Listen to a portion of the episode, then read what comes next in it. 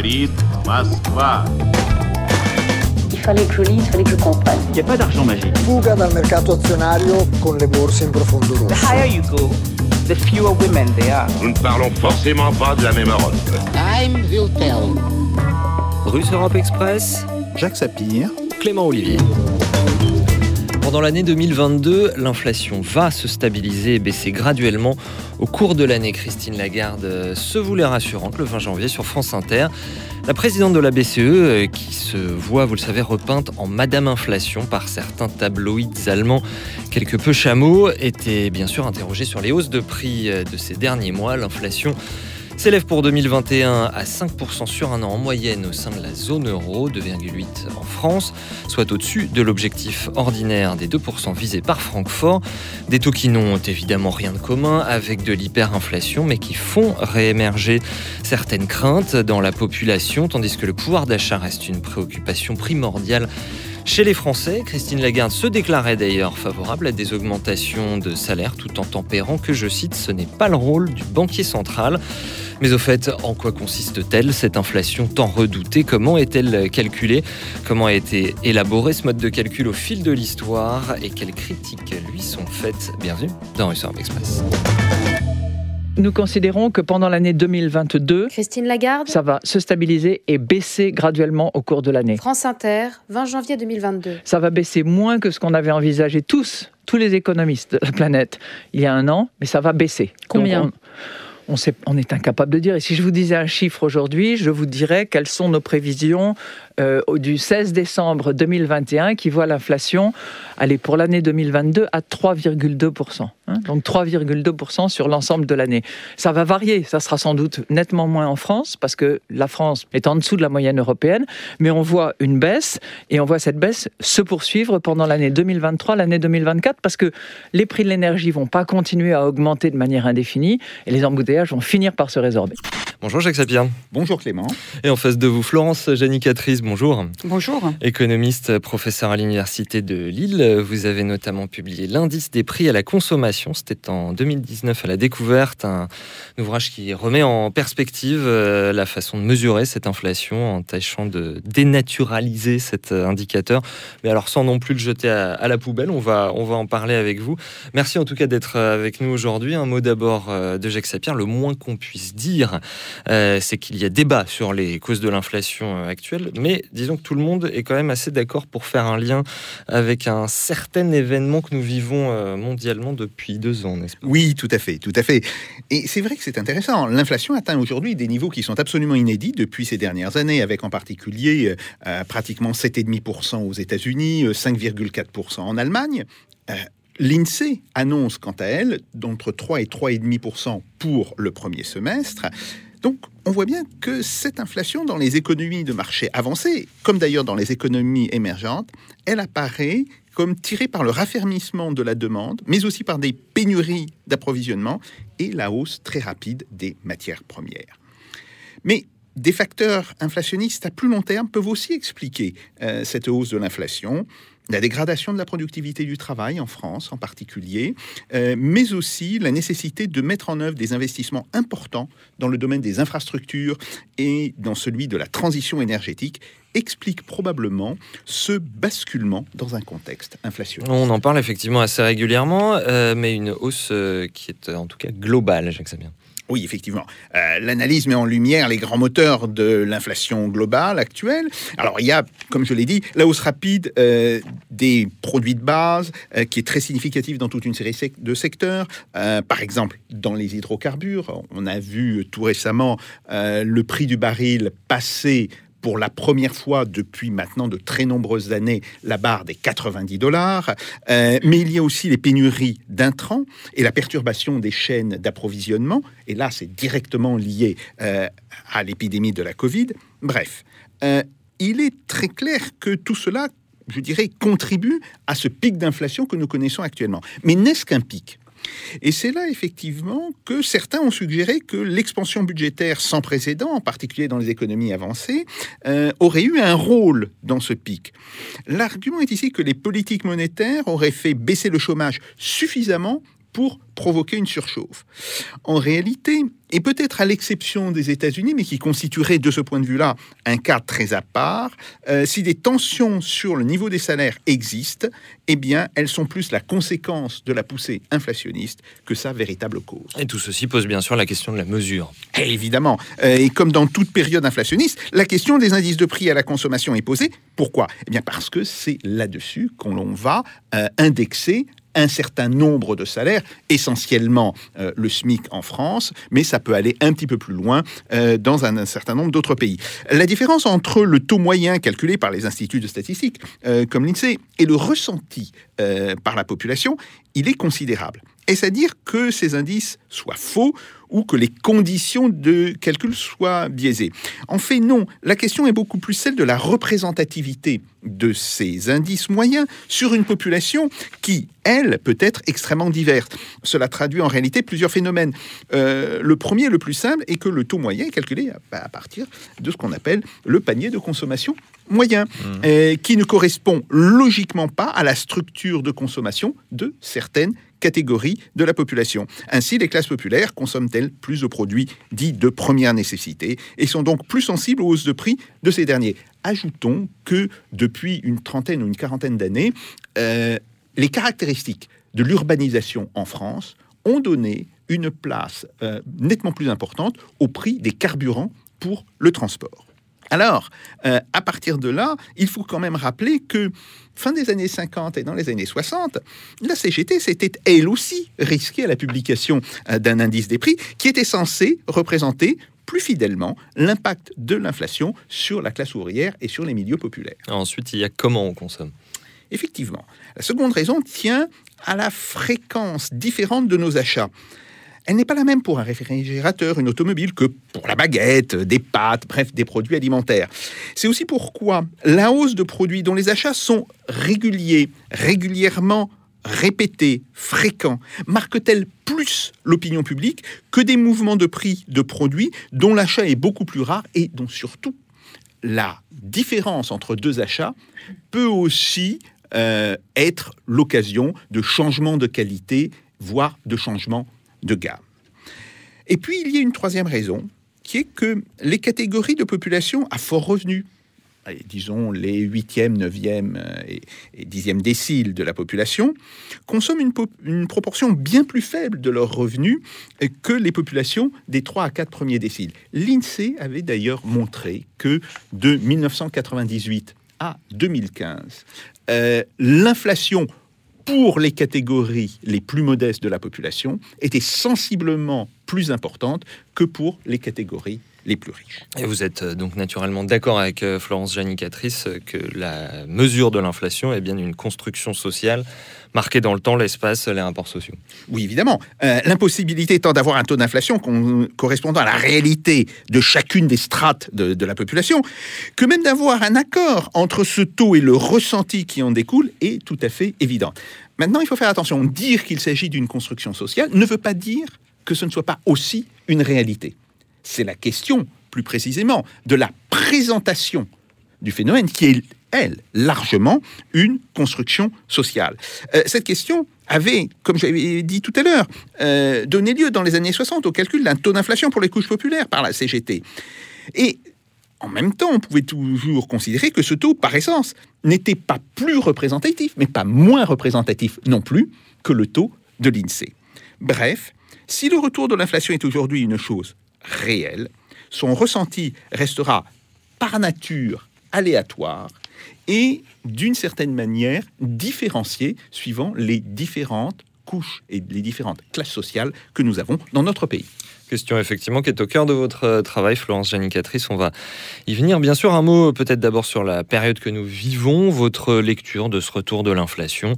Évidemment, 5% dans la zone euro, ça reste inférieur aux années 60-70, mais c'est un virage puisque euh, encore récemment, la BCE n'atteignait même pas son objectif de, de 2%. Quelle est votre lecture de ce qui se passe? Oui, ce qui, est, intéressant, c'est que nous avons euh, une mémoire assez courte au fond, puisque euh, il y a à peine 2-3 ans, euh, les médias euh, comme la BCE s'inquiétaient euh, d'une euh, hausse trop faible de l'inflation, hein, même d'un- d'une menace de la déflation. Et, et d'ailleurs, les économistes, j'allais dire du courant mainstream, étaient eux-mêmes un petit peu perdus du fait que ce qu'on appelle le quantitative easing, ou cette espèce de, de, de- de versement massif d'argent dans le, dans le système, n'avait aucun effet inflationniste.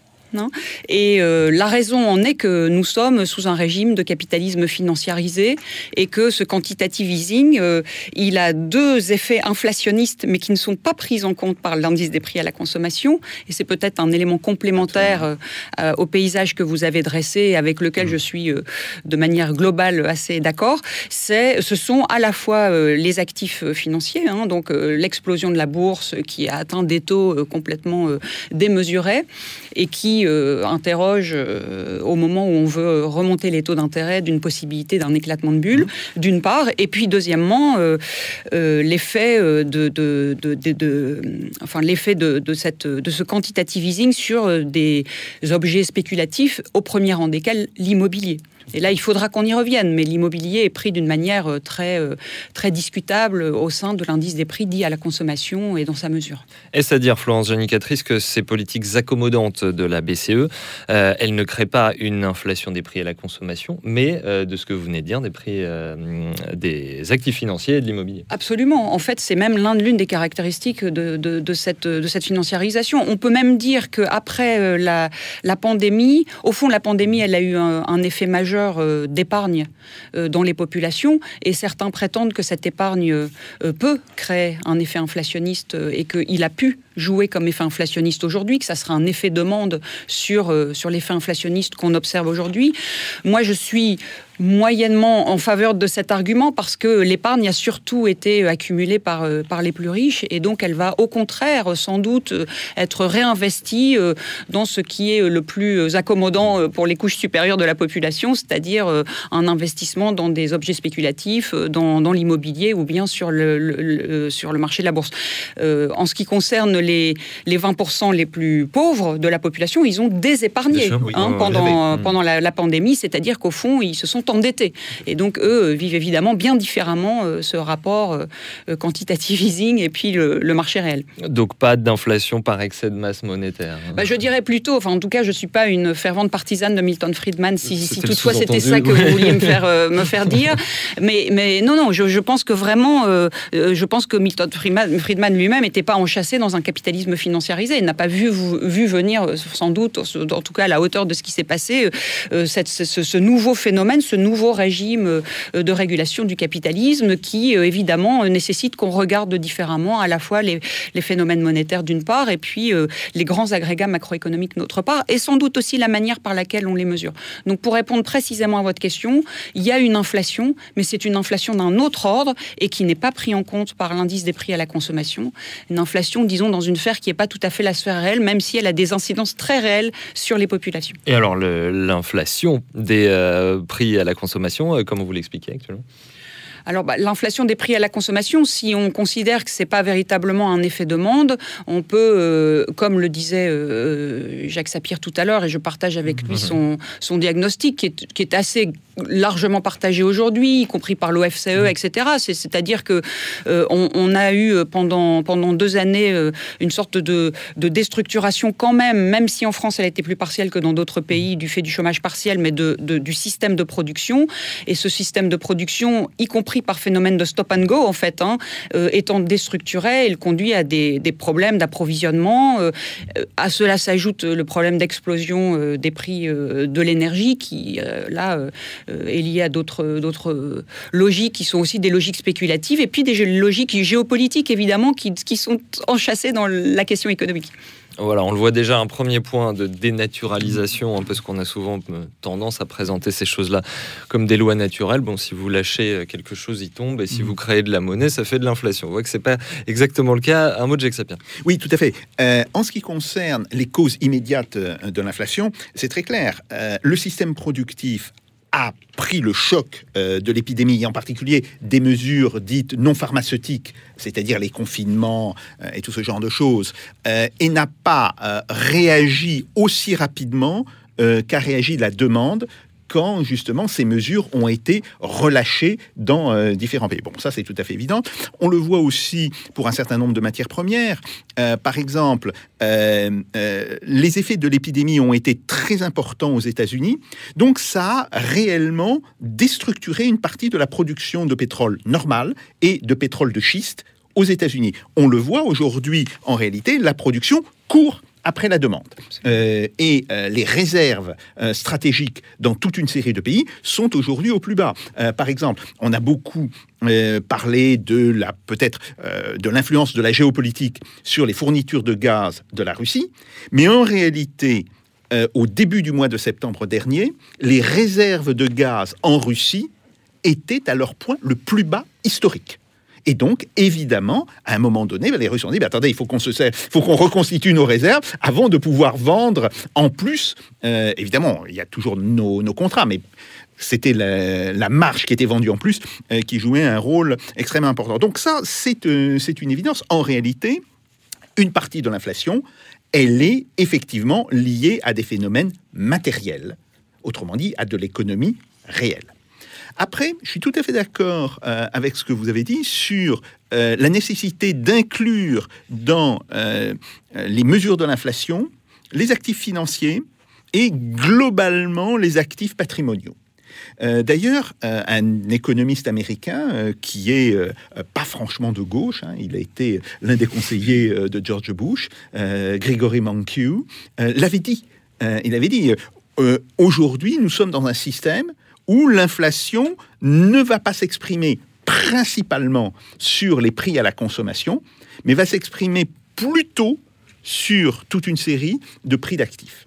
Et par ailleurs, il avait une idée intéressante, comme quoi même les gens qui sont plutôt classés à droite peuvent parfois avoir des idées intéressantes, Oh, qui, je- était, qui- qui était de- qui était de dire que euh, ceci allait entraîner des effets induits parce que euh, dans toute une série de domaines, on allait prendre euh, les prix justement de ces actifs comme patrimoniaux comme d'une certaine manière des objectifs à atteindre et que ça pouvait entraîner des effets d'entraînement qui n'avaient rien de monétaire mais qui n'existeraient pas moins euh, nécessairement. Donc ça, ça c'est un deuxième point. Le troisième point qui me semble très intéressant, c'est qu'on on parle beaucoup de la nécessité de faire des, des investissements, hein. alors que ce soit dans les infrastructures, en particulier en Allemagne, puisque l'Allemagne a véritablement délaissé euh, ces infrastructures euh, pendant pratiquement une trentaine d'années euh, pour la transition énergétique dans l'ensemble des pays. Mais d'une certaine manière, ces investissements vont susciter un contexte inflationniste et globalement, euh, la transition énergétique va faire monter les prix de toute une série de produits, ce qui est assez logique puisque l'on va d'une certaine manière payer les produits à leur véritable coût et non pas au coût d'une énergie qui serait euh, avec des prix artificiellement euh, tenus pour bas.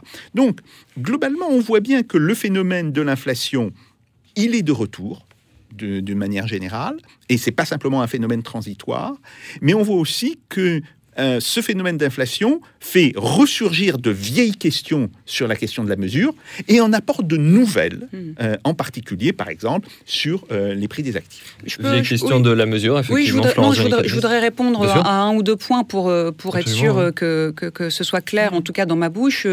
La première, c'est que, que l'inflation telle qu'elle est mesurée soit un phénomène qui renvoie euh, à, à- à l'économie réelle, c'est une tautologie, puisque de toute façon, ça mesure euh, l'évolution des prix à la consommation euh, sur des marchés réels. Donc, euh, de ce point de vue-là, c'est assez, de mon point de vue, assez, assez tautologique. La deuxième chose, c'est que je ne suis pas en faveur du- d'un seul indicateur dans lequel on viendrait écraser à la fois la logique euh, spéculative de la bourse, parce que ça ne concerne pas les mêmes personnes, euh, et où, euh, et où peut-être même, ça c'est à, voir, une partie de l'immobilier, mais là, là c'est plus, c'est plus discutable. D'ailleurs, la BCE est en train de travailler à une réforme de son indice des prix, enfin de son indice des prix, donc d'une possibilité Oui, d'une modification de l'indice des prix qui aurait donc sans doute des répercussions sur l'indice des prix harmonisé de l'Union européenne, dans lequel elle réclame euh, qu'on inscrive davantage euh, le prix d'acquisition, l'évolution du prix d'acquisition euh, des biens immobiliers, en tout cas pour la partie des biens immobiliers qui sont euh, utilisés comme, euh, comme hébergement, quoi, comme logement euh, véritable des individus. Donc je, suis, voilà, je, je pense qu'il faut, faut, être, faut être assez clair là-dessus. Bien sûr, et justement cet indicateur, euh, la définition très simplement qu'en donne l'INSEE, c'est, je cite, l'inflation est la perte du pouvoir d'achat de la monnaie qui se traduit par une augmentation générale et durable des prix. Évidemment, donc ça, c'est mesuré par l'indice des prix à la consommation. Comment est-ce qu'il est euh, calculé Et euh, du coup, question euh, subsidiaire, le, comment il est calculé, ça fait le, le fait Mm. qu'il est critiqué. Oui, alors peut-être pour, pour essayer de comprendre comment il est calculé, mais vous me direz si je suis trop longue, il Non, faut non, repartir quand même un peu sur l'histoire en fait de, l'indice. Donc euh, disons qu'au début du XXe siècle, quand euh, on commence à, équiper les États d'un certain nombre de, de grandes, statistiques, euh, euh, euh, se, se pose la question à un moment de tension sur les prix, euh, euh, de, la possibilité d'avoir un indicateur un peu euh, qui permettrait d'en savoir plus sur l'évolution générale des prix à la consommation. Et donc, euh, euh, l'ancêtre de l'INSEE euh, se met à calculer un indice à partir d'un panier de 13 biens. Alors, donc, on, on prend un panier, en gros, c'est très simple. On prend un panier de biens et puis on en calcule le montant et on regarde comment, toutes choses égales par ailleurs, en particulier sur la composition du panier, évolue le prix de ce panier. En fait, en gros, euh, c'est de cela dont il s'agit. L'autre manière de le présenter, l'indice des prix, c'est de dire on prend euh, les biens qui composent le panier et on fait une moyenne arithmétique de chacun des biens qui composent le panier. Mais en gros, ces deux euh, manières de dire sont exactement identiques d'un point de vue arithmétique. Et donc, dans les années 1910-1920, euh, l'idée, c'était de construire et de repérer l'évolution de la pression des prix sur la consommation, plutôt d'un ménage ouvrier. Hein, parce que euh, c'était vraiment euh, un, centrement politique autour de ce ménage ouvrier, et plutôt de la région parisienne pour des questions tout à fait pragmatiques, qui tenaient au fait que euh, la- la- la- l'ancêtre de la statistique, la SGF, n'avait pas du tout la capacité à pouvoir avoir comme ça des antennes régionales ou en tout cas départementales à l'époque et qui auraient permis de construire un agrégat très national. Donc il s'agissait de repérer cela et, et la consommation n'était pas l'exhaustivité de la consommation, c'était des biens qui étaient dits représentatifs et importants euh, pour la consommation du ménage. Donc vous aviez dedans euh, l'huile euh, à la fois pour se chauffer et l'huile de consommation, quelques biens de consommation très très courantes et puis quelques éléments liés à l'énergie, quoi. Par exemple le charbon ou des choses comme ça. Voilà. Donc ça, c'est pour la partie 1913. Et puis euh, quand, euh, euh, quand en 1945, euh, l'INSEE euh, voilà, est créée après la guerre. Voilà, elle est créée absolument après la guerre, même si, si les prémices de sa construction sont quand même euh, durant la, la- la- la- pendant, pendant la période de la guerre. Euh, elle, euh, elle élabore un indice qui euh, sera de plus en plus euh, sophistiqué en quelque sorte. hein. Mais quand même, euh, dans les années, euh, disons, des années 50 aux années 70, l'idée, euh, c'était petit à petit d'avoir une représentativité de plus en plus forte de l'ensemble des biens qui constituent l'indice des prix à la consommation, de quitter aussi de plus en plus le ménage de référence qui était le ménage ouvrier pour prendre en référence le consommateur moyen. Et, euh, et puis, euh, en le faisant avec en toile de fond, et ça rejoint une remarque tout à l'heure de Jacques Sapir, en, en prenant en toile de fond l'idée que euh, l'horizon, c'était quand même l'horizon d'une égalité euh, entre les individus. Et donc, travailler sur un consommateur moyen avait du sens en quelque sorte. En Euh, voilà une question politique. Tiens. Ouais, Ah, ouais. bah, absolument, parce que euh, déjà, le passage de l'ouvrier au consommateur moyen, c'est déjà un acte politique majeur. hein. Il y, a- il y avait, il y avait d'ailleurs quelque chose qui allait dans, euh, dans ce sens. C'est le fait que de 45 à 70, les différences sociales ont tendu à se réduire, pas seulement en France, dans l'ensemble des grands pays euh, développés. Et ça, ça a effectivement, euh, je dirais, renforcé cette idée du consommateur moyen. Florence Ab- ab- Absolument. Il y, a, il y a- il y a à la fois la volonté politique de le faire et puis qui était à peu près raccord avec, euh, avec cette- cet horizon euh, qu'on pensait, euh, qui, qui- voilà, qui était à la fois un horizon désiré et un horizon en train de se faire. Mais évidemment, à partir des années de 70, tout cela euh, a, bah, Voilà été- comment ça a- change, a- a- a- a explosé en quelque sorte. Et euh, on, voit, euh, on voit apparaître ce qu'on appelle euh, soit euh, en termes très élégants une hétérogénéité des populations, soit en termes plus, plus, plus justes une, des inégalités, Des inégalités, qui ouais. s'accroissent entre catégories sociales, entre déciles, dépendant comment on, a- on- on- on souhaite en rendre compte. Et évidemment, il faut admettre l'idée, là aussi que, que Jacques a bien, a bien évoqué tout à l'heure, admettre l'idée que, que cette hétérogénéité des, des populations euh, est assez euh, euh, incompatible avec un indicateur moyen. hein. Voilà, c'est ça, c'est ça la grande difficulté avec un indicateur moyen. Donc, euh, donc voilà, donc euh, cet indicateur, c'est donc un panier de biens représentatif de aujourd'hui de quasiment l'ensemble de la consommation des ménages et qui et dont l'évolution des prix est euh, suivie dans le temps. À vrai dire, suivie dans le temps, ça veut dire tous les mois. S'il y avait 13 biens dans le panier, aujourd'hui, ce sont 400 000 références qui sont collectées tous les mois. Donc c'est une véritable industrie. Et donc moi, dans l'idée que j'ai de ce que signifie que c'est un construit social, ce n'est pas seulement le phénomène qui est un construit social, mais c'est aussi l'indicateur parce qu'il fait l'objet d'un intense travail social, l'indicateur lui-même. Et Vous il est l'expression d'André Orléans. d'André Orléans. Et puis, il est enchâssé euh, dans des institutions, évidemment, je ne vais pas vous apprendre ça à vous. Il est enchâssé dans des institutions qui, euh, elles-mêmes, euh, changent et dans des régimes d'idées qui changent avec le temps. hein. Et donc, Passons un instant là-dessus. oui, Vous dites que vous racontez dans ce livre que l'indicateur est le résultat de luttes au sein même de l'INSEE, des luttes feutrées. On imagine ça palpitant dans le secret d'un bureau entre statisticiens. De quoi s'agit-il?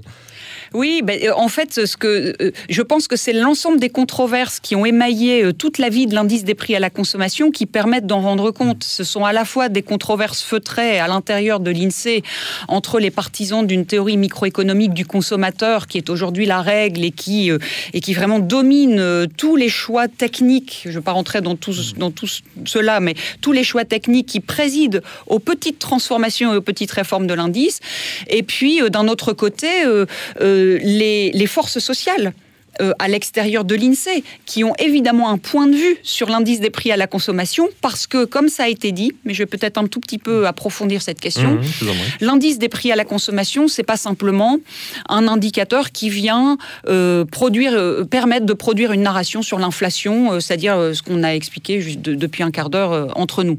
Mais c'est aussi un indicateur qui a des usages politiques absolument décisifs, puisque c'est un indicateur de référence, direct ou indirect, pour euh, indexer euh, à la fois l'évolution des salaires, euh, mais aussi l'évolution d'un certain nombre de valeurs économiques, en particulier enfin, les, les pens- pensions. les pensions alimentaires.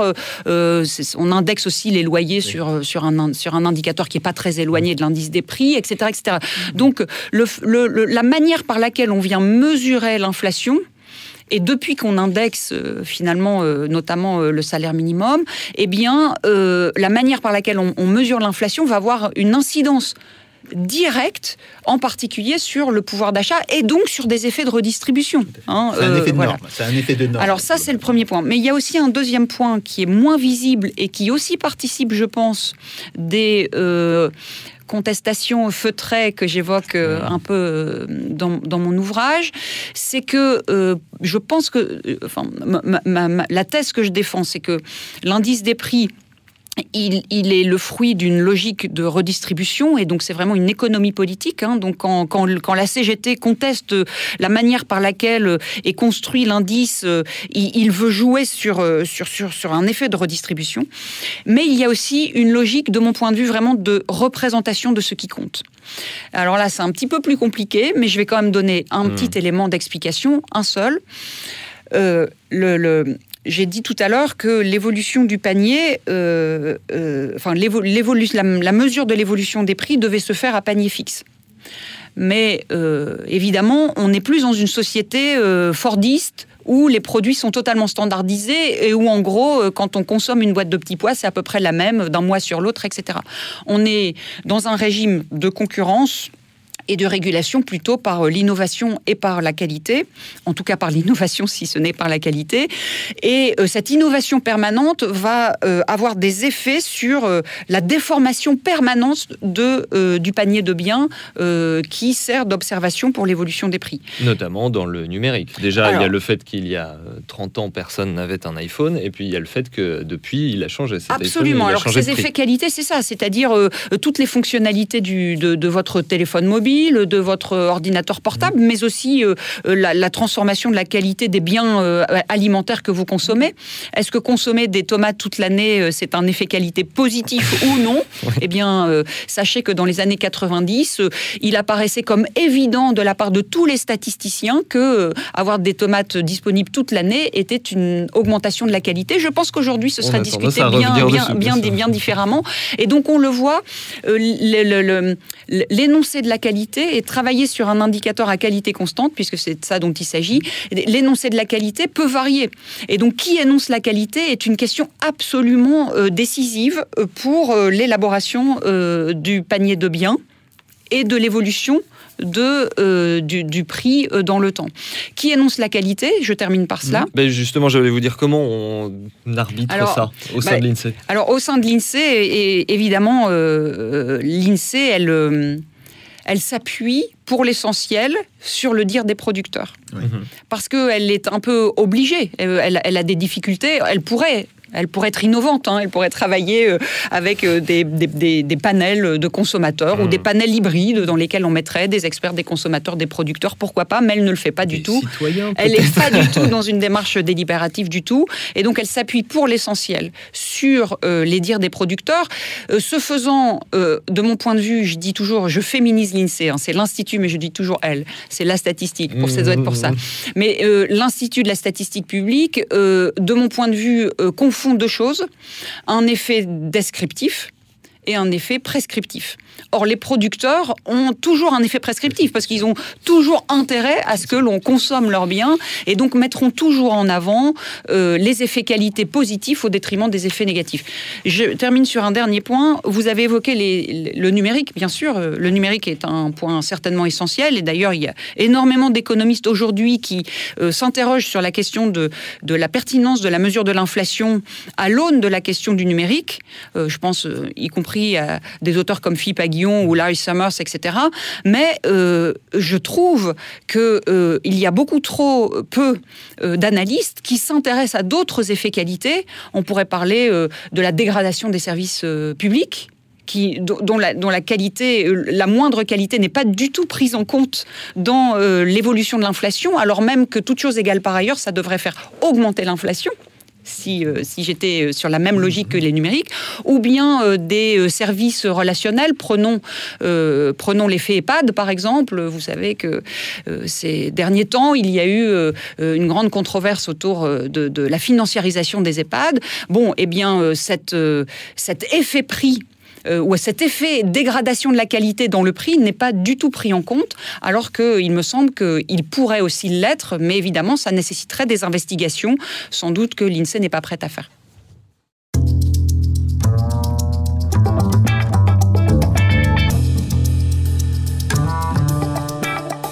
Russe Europe Express, Jacques Sapir. Clément Olivier.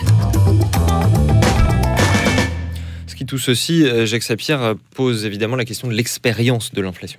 Oui, tout à fait. Et on voit bien que, euh, en fonction des différentes catégories sociales, des différents groupes sociaux, les gens n'ont pas la même expérience, n'ont pas la même mémoire, mais n'ont pas la même expérience. Alors après, il y a deux problèmes qui ont été évoqués d'une certaine manière, mais sur lesquels j'aimerais aussi avoir votre opinion. Le premier, c'est la question des dépenses contraintes. Et on voit très bien là, même si la notion de dépenses contraintes elle apparaît dans les publications, y compris les publications de l'INSEE, euh, dès le début des années 2000, en réalité.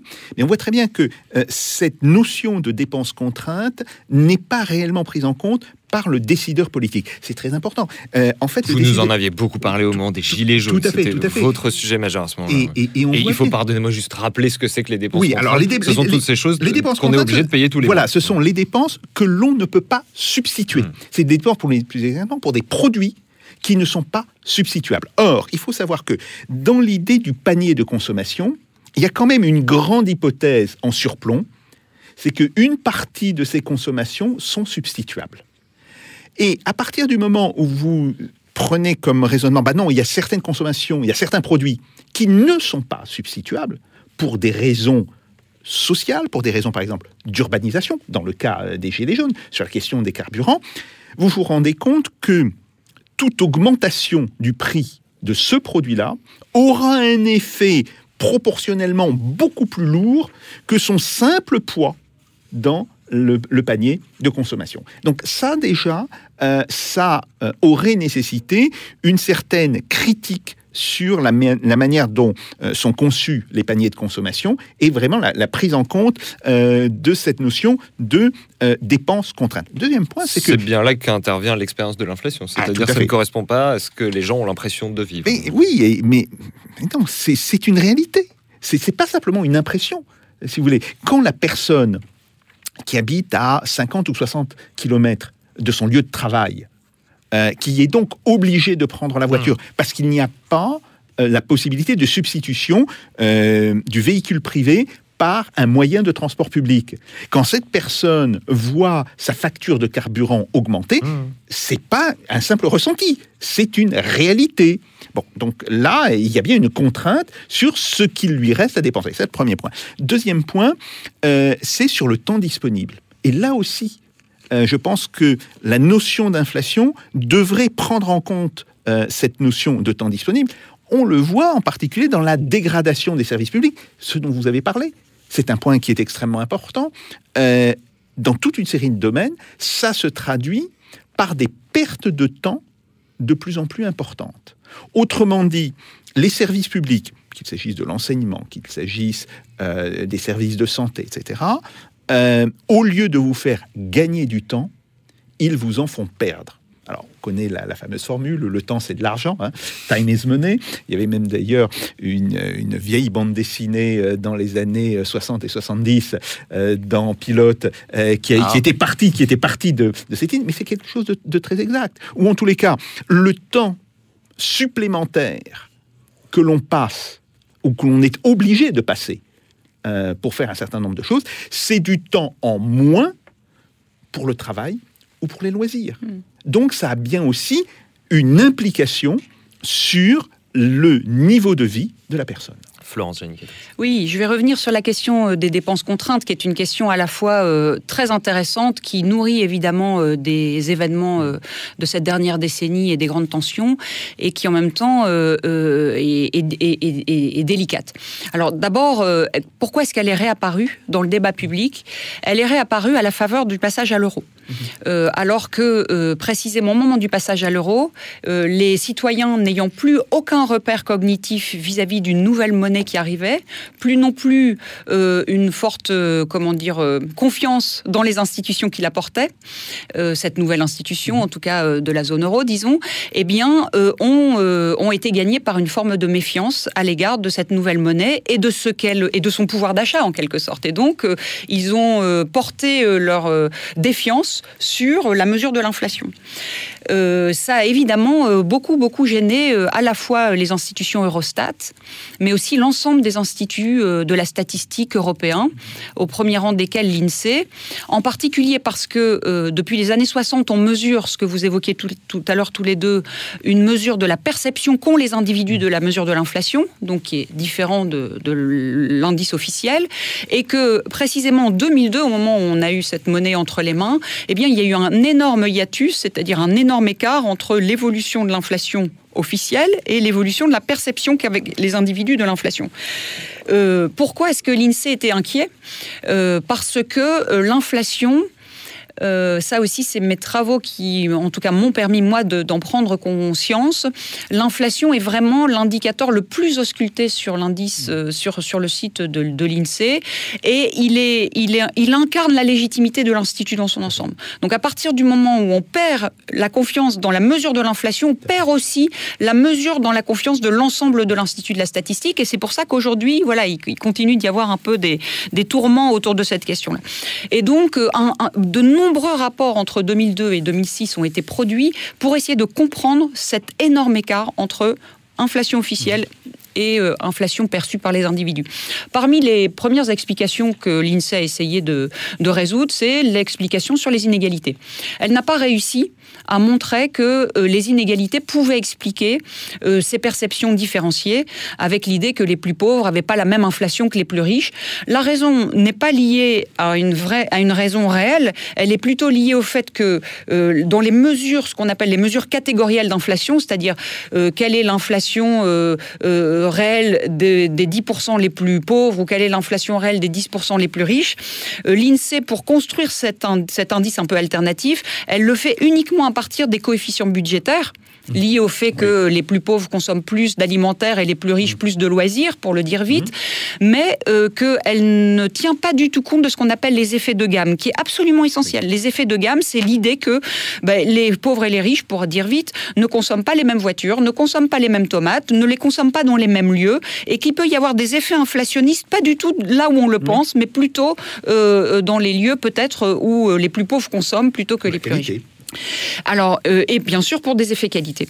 Euh, donc, ne pouvant pas explorer davantage cette question, elle a mis en avant des effets que moi j'appelle psychologiques. C'est c'est les effets de fréquence que vous avez évoqués. Euh, Il peut s'agir euh, euh, du fait que, les individus vont consommer, par exemple, euh, plus fréquemment euh, un petit café au zinc que, euh, que leur loyer. Donc, ils sont plus sensibles euh, dans leur perception, mais c'est vraiment des effets psychologiques. Ils peuvent être plus sensibles dans leur perception à des biens qu'ils vont consommer plus fréquemment, même si dans le budget global, ça n'a pas d'incidence supplémentaire. Bon, c'est pas inintéressant, mais moi je préfère euh, aller regarder du côté des questions plus structurales, et c'est là qu'intervient la question des dépenses contraintes. Euh, c'est le rapport Kiné en 2008 qui euh, remet cette question au goût du jour. Elle avait été évoquée antérieurement par des syndicalistes au moment de, la, mise en place de l'indice de la CGT qui, qui refusait les, que- qu'on tienne compte de la, de des évolutions de la qualité qu'ils considéraient comme étant un élément contraint pour les consommateurs et pour les ouvriers, pas du tout un élément choisi pour eux. Mais euh, elle revient vraiment à grands frais à ce moment-là, en 2008, avec euh, une notion, euh, j'allais dire, moins politique peut-être, en tout cas moins contestée par l'INSEE, qui n'est pas, qui prend pas vraiment le trait de dépenses contraintes, mais le, le trait de dépenses préengagées. Oui, préengagé, absolument. Et la raison qu'en donnent les statisticiens de l'INSEE, c'est, bah, pour les statisticiens de l'INSEE, il n'y a aucune dépense contrainte. Les individus sont toujours souverains dans leur choix, euh, conformément à la, au précepte de la théorie microéconomique du consommateur. Et donc, ça, ils ont vraiment c'est ils ont vraiment refusé. hein. oui, bah, il n'y a plus que ça euh, au sein de l'INSEE aujourd'hui. Hein. Il n'y a plus aucun keynésien ni aucun marxiste au sein de l'INSEE. Donc c'est pour ça quand je vous parle de la trans- complète des produits. transformation du régime des idées, c'est bien ça que j'avais en tête. Donc il Et n'y a ce que plus de vous dites, c'est contestation qu'on ne possible. peut pas arrêter de payer sa facture d'électricité. Eh bien, absolument. Donc, euh, donc, ils ont préféré préengager une notion plus élégante et moins, euh, voilà, moins contre la théorie que, que dépenses contraintes, alors même qu'il s'agit bien de dépenses contraintes. Et donc, ce qui est très intéressant aussi euh, du point de vue du jeu d'acteurs dans les institutions, c'est qu'aujourd'hui, euh, la question des inégalités des dépenses contraintes, c'est plutôt l'adresse donc euh, du ministère de la Santé plutôt que l'INSEE qui porte cette question. Et donc, par exemple, euh, alors bon, on sait, et ça c'est l'INSEE qui le montre, que les dépenses préengagées sont passées de 15% à 32% entre les années 50 et aujourd'hui. Donc, elles ont, été, elles ont explosé. Donc en, termes de loyer, même s'il n'est pas bien pris en compte dans l'INSEE, en termes de télécommunications, en termes de, frais de cantine, en termes de gaz, eau, électricité, etc. etc. Donc ce sont vraiment des, dépenses qui, qui sont celles euh, dont on ne peut pas échapper en début de mois et qui souvent euh, sont lâchées en début de mois. Euh, et euh, ces, dépenses euh, contraintes euh, sont évidemment très inégales selon les déciles de la population. L'adresse montre qu'elles ne représentent aujourd'hui que 20% euh, des dépenses des plus riches et elle représente euh, 60% des dépenses des plus pauvres. Et donc cette espèce de reste à vivre, comme on l'appelle parfois, ou cette marge, ce revenu arbitrable, pour parler comme les économistes, est devenu très très contraint pour les populations les plus pauvres.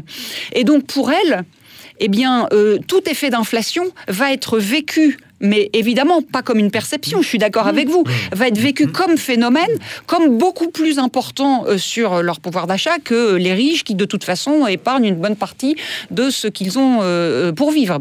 Et donc on a là des effets d'inégalité euh, absolument importants. Alors dernier élément, parce que cette, cette affaire est assez croustillante me semble-t-il, c'est que toujours, bien qu'expliquant une partie de, de ce hiatus entre la perception qu'ont les individus et euh, l'inflation officielle par ces dépenses contraintes, euh, c'est pas parce qu'on l'explique que le, que, que, le hiatus se, se, se, résorbe. Et il ne se résorbait pas. Et donc l'INSEE a inventé euh, euh un nouvel indicateur, euh, s'inspirant de cela directement euh, de ce qu'avait fait le Destatist, l'Institut de la statistique allemande. Il a mis au point un simulateur individuel. Et donc aujourd'hui, chacun, chaque individu, chaque consommateur peut aller mesurer sa propre euh, inflation personnelle. Alors comme l'inflation joue comme euh, un, un indicateur d'indexation, euh, on voit à quel point euh, ça, ça, peut prêter à sourire parce que évidemment jusque-là euh, tous les grands agrégats macroéconomiques, inflation comprise, étaient des indicateurs, j'allais dire, de coordination de l'action collective. Et ici, on sent qu'on a affaire à des indicateurs qui sont émiettés, qui sont individualisés, où au fond on vise à apaiser le consommateur dans la perception qu'il a de sa propre inflation. Et puis, il est très représentatif d'un État néolibéral qui cherche à démultiplier les centres de calcul, comme le disait très très bien Alain Desrosières dans ses travaux. Jacques Sapir, est-ce que finalement le problème, ça n'est pas l'indicateur en lui-même, même si bien sûr le, son calcul pose question, mais plutôt sa fétichisation? Non, je crois qu'il y a deux problèmes. Il y a un problème effectivement en termes d'indicateurs. Euh, si vous voulez, euh, autant ça n'a aucun sens de dire euh, les indicateurs sont faux, etc. La question c'est de savoir est-ce qu'ils sont pertinents? Hum. Et on voit bien qu'aujourd'hui, comme les inégalités ont progressé euh, dans nos économies, en France, encore plus dans d'autres pays, mais bon, eh bien, nécessairement, dans une société qui devient de plus en plus inégale, il devient de plus en plus difficile d'avoir un indicateur moyen. Mais ça, c'est une évidence. Bon. Après, la question qui se pose, c'est si l'objectif du gouvernement est peut-être d'éviter des explosions sociales, ou en tous les cas de ramener vers euh, la moyenne toute une série de catégories sociales, est-ce qu'il ne doit pas se doter, lui, d'indicateurs particuliers qui vont cibler en particulier ce type de catégorie? Et là, effectivement, euh, s'il avait eu, par exemple, si le gouvernement avait eu, il y a trois ans ou quatre ans, un indicateur lui donnant le poids euh, du carburant dans le budget de toute une série de ménages, euh, il aurait compris qu'on ne pouvait pas jouer facilement sur cette variable prix du carburant. Ça, il aurait eu de quoi comprendre. Voilà, ça, ça, ça c'est un point, ça c'est un point important. Après, il y a le problème, c'est que euh, si le poids du carburant est devenu très important, c'est bien lié à une politique générale d'urbanisation et de métropolisation. C'est ça qu'il y a derrière, en réalité. C'est le fait que les milieux les plus modestes sont éjectés des centres-villes, sont éjectés même euh, de la première ou de la deuxième périphérie urbaine, et se retrouvent, et c'est là où on trouve effectivement la question absolument centrale du prix des loyers. Mmh. Euh, parce que, euh, eh bien, ce n'est pas la même chose, même d'acheter une maison à 50-60 km de Paris ou de l'acheter à 10 km de Paris. Le, les prix varient de manière extrêmement forte. Or, là se pose la question de savoir euh, quelle est la distance moyenne, autrement dit, quelle est euh, l'amplitude moyenne du déplacement pour amener ses enfants à l'école, pour aller au travail. Et c'est ça, alors ce qui est calculé, mais qui n'est pas calculé par euh, le service des prix, qui est calculé dans d'autres euh, dans d'autres départements, c'est ça qui me semble être aujourd'hui euh, quelque chose de tout à fait décisif. Ça c'est ça c'est le premier point. Le deuxième point, c'est que évidemment quand on va parler de cette question de la construction sociale de l'indice des prix, va se poser la question de savoir, cette construction est-elle réellement sociale, au sens de est-ce qu'elle est assumée par la société ou est-ce qu'elle est simplement déléguée à un petit groupe d'experts? Et de ce point de vue-là, il y a quand même un événement euh, qui a été fondateur, c'est la fin des grandes conférences sur les revenus et les prix en 1965. Ces conférences qui existaient dans les années 50 et jusqu'en 1965 avaient justement aussi pour but d'harmoniser ou de construire socialement une vision harmonisée C'est un de peu la le, hausse des prix. le consentement à l'indicateur, finalement. Florence oui, oui, bah, je vais revenir sur les deux points que vous évoquez. D'abord sur celui de l'énergie, puisque vous vous centrez plutôt là-dessus. Euh, euh, moi, je, je suis d'accord avec vous sur la question de, de- de- de- de- des gilets jaunes. Si on ne- n'envisage pas de substitut, euh, par exemple en matière de services publics, de transport commun, etc., euh, euh, toute augmentation euh, par la taxe euh, euh, pour les transformations de comportement euh, sera vouée à l'échec et, et- et- et- et produira euh, des effets de résistance euh, et qui prendront parfois la forme de résistance euh, très, euh, euh, très désespérée. Quoi. Et, et- et on ne peut que le comprendre, vraiment. Et je pense que là, je- il y a tout un logiciel euh, qui est beaucoup trop, de mon point de vue microéconomique, dans, dans la tête à la fois de nos gouvernants et de la statistique publique pour, euh, pour, pour penser ces questions sous cet ordre-là. Si vous me permettez, il pense Ah, la flexibilité alors qu'on est là typiquement dans des rigidités. Oui, Et bien sûr, absolument. Et puis, euh, et puis con- concernant euh, la construction sociale de l'indice des prix à la consommation, quand on regarde vraiment l'histoire de par les controverses de l'indice, ce dont on se rend compte, c'est qu'il a toujours fait l'objet de luttes. Mais euh, ce qui distingue la période actuelle des périodes antérieures, c'est que antérieurement, on avait quand même des contre-pouvoirs importants. Vous évoquez cette, cette commission qui était plutôt, disons, une commission délibérative, un peu qui fonctionnait sur la base du compromis, certes, mais, mais où mais où les voix différentes pouvaient s'exprimer. Aujourd'hui, euh, la grande et donc il y a toujours eu dans l'histoire de l'indice des prix euh, des contestations pour les uns évoquant euh, un indice des prix qui sous-estimait l'inflation et pour d'autres un indice des prix qui surestimait l'inflation. Aujourd'hui, c'est encore le cas, mais les contre-pouvoirs n'existent plus. Vous, vous expliquez d'ailleurs dans le livre que cet indicateur de la CGT, il était véritablement en mesure de peser Absolument. sur des augmentations salariales. C'était pas pour le plaisir de produire un Ah, joli chiffre, pour le Absolument, plaisir de l'observation. c'était un indicateur qui a donc été créé entre 1972 et, le, début des années 90 et qui, euh, dans les euh, donc alternatifs à l'indice des prix, qui était plus représentatif selon cette confédération euh, de, de, de, la pression des prix sur la structure de consommation des ouvriers. Et, et le, la CGT le publiait tous les mois.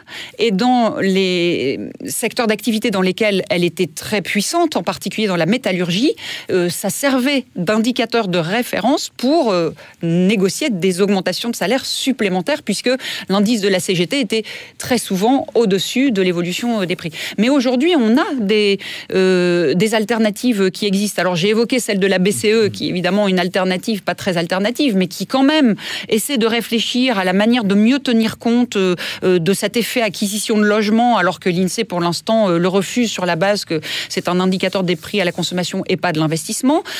On a aussi des, des euh, propositions comme l'UNAF qui s'intéresse à des budgets des ménages et au budget euh, des, des familles et qui euh, montre souvent une évolution des prix de ce budget des familles supérieur euh, à celui de l'inflation. On a tous les ans un indicateur des étudiants, enfin des syndicats d'étudiants qui disent voilà la pression que ça a sur nous les étudiants. Donc en fait, il y en existe des tonnes. Simplement, aujourd'hui, celles qui ont vraiment le vent en poupe, c'est plutôt celles et ceux qui sont portés par les groupes dominants et pas les groupes dominés. Les groupes dominants, c'est euh, Michel-Édouard Leclerc en 2004 qui arrive à faire, euh, euh, à, faire produire un indicateur de la grande distribution avec l'aval de, de Sarkozy. C'est la BCE et c'est aujourd'hui un indicateur lié au big data qui est en train, qui est en train de transformer profondément la philosophie de l'indice des prix à la consommation et qui est porté par l'INSEE avec aucun contre-pouvoir pour essayer d'en freiner peut-être l'expansion. Alors, d'autres indicateurs, euh, un mot de conclusion, Florence Janicatrice, d'autres indicateurs, pas seulement sur l'inflation. Il se trouve que vous, vous êtes venu à cette question de l'inflation euh, via euh, la problématique de la croissance qui, elle aussi, est très questionnée. Ça nous remet dans les, tous les grands enjeux de l'époque.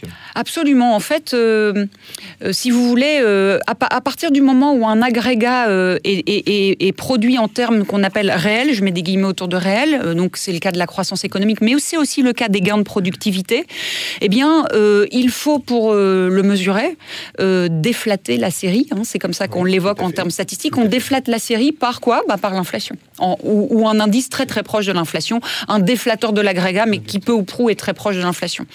Et donc, euh, si l'inflation est surestimée, eh bien, la croissance est sous-estimée. Et à rebours, si l'inflation est sous-estimée, la croissance est surestimée. C'est la raison pour laquelle on a euh, les grands papes de ces questions, euh, mais avec lesquels je ne suis pas du tout en accord, mais qui, euh, comme Philippe Aguillon, considèrent aujourd'hui que comme l'inflation serait surestimée, c'est-à-dire au demeurant que donc euh, les populations euh, euh, qui sont indexées sur le SMIC auraient trop perçu depuis des années et des années, eh bien, il considère que la croissance est pour lui totalement sous-estimée, qu'il y aurait une sorte de missing growth.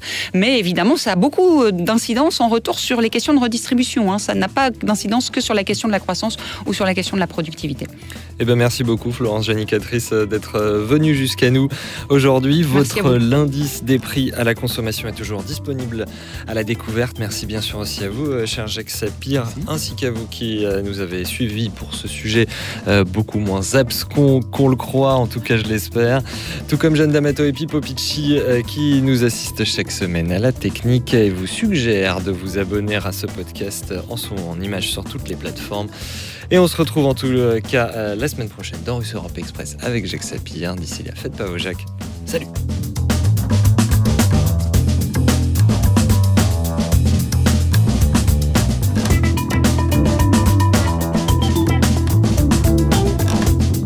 not a method. This is provocation.